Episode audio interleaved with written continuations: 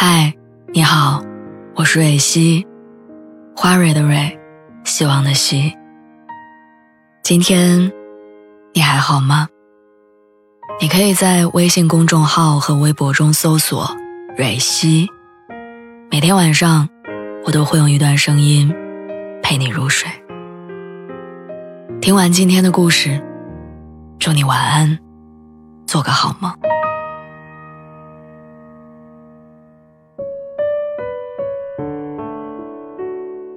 早高峰挤在地铁上的时候，我妈又打电话催我这周末赶紧回家相亲。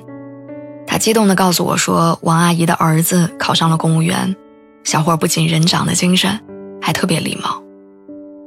我跟她敷衍着说：“好好好，是是是，行行行。”然后匆忙地挂断电话。二零二一年才过去六个月，这已经是我妈今年给我安排的第七次相亲了。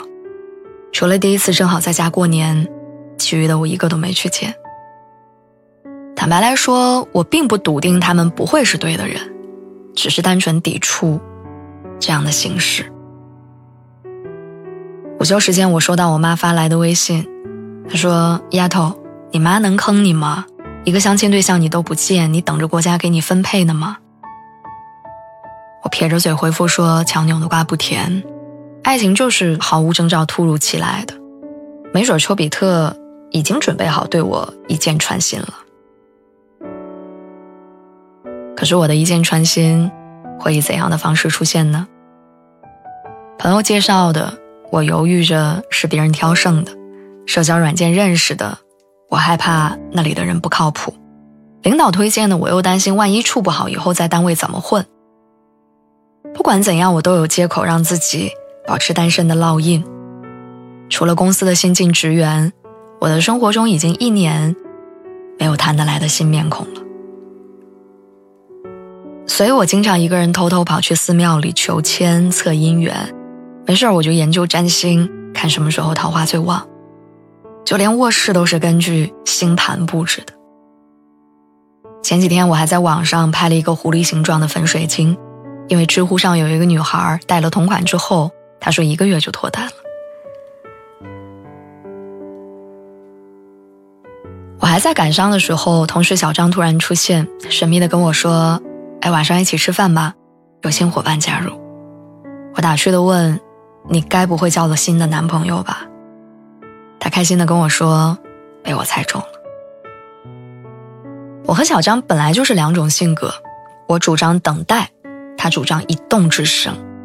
才二十岁出头，就经常参加各种脱单派对，对家里人安排的相亲也特别积极。有聚会，他总是第一个举手响应，然后凑过来跟我说：“哎，一起去吧，没准就能遇到不错的。”我不理解为什么他年龄这么小还那么着急。他说：“意中人是需要相处了才会知道中意不中意的。我不主动点儿，错过了怎么办？”最近一段时间，他没再缠着我陪他参加各种活动，原来是因为牵手成功了。我开玩笑的问他，是不是因为去求的签，还是起的愿？他说都不是，两个人就是剧本杀的时候凑本认识的。他手舞足蹈的跟我说，我幸好那天去玩了，交到了几个新朋友，也幸好遇到了他。我精准地推算着爱情出现的所有情况，却忽视了恋爱不是一个人的活动，而是两个人的相互靠近。我固执地把幸福寄托在求神拜佛上，就算占尽天时地利，也白费功夫。